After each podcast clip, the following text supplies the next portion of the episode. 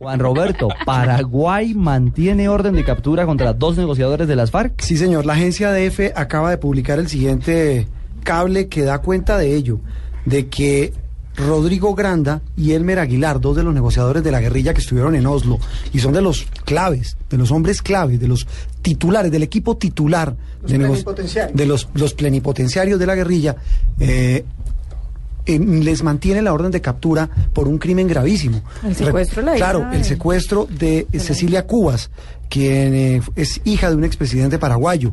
El jefe de la Interpol de Paraguay, quien es Silvio Escobar, asegura la agencia EFE, eh, dijo haber comunicado a la Secretaría General de Interpol que sigue vigente la orden de captura, tanto para Rodrigo Granda, quien es conocido como el canciller de las FARC, como para Orlando Jurado Palomino, alias Hermes Aguilar.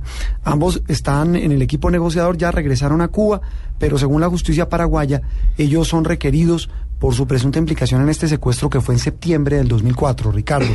Eso ocurrió cerca de Asunción, eh, en la capital paraguaya, y ella es, ella es hija de Raúl Cubas, un expresidente paraguayo. Ella fue, ella fue encontrada muerta en febrero del 2005, a pesar de que la familia había pagado un rescate. Recuerden ustedes que incluso en esa época hubo un video eh, terrible, espeluznante, no tanto del crimen, sino de la forma como el grupo que la secuestró fue entrenado por las FARC y cómo los guerrilleros les explicaban cómo tenían que sacarla, cómo llevársela y cómo tener a la rehén en un sitio determinado.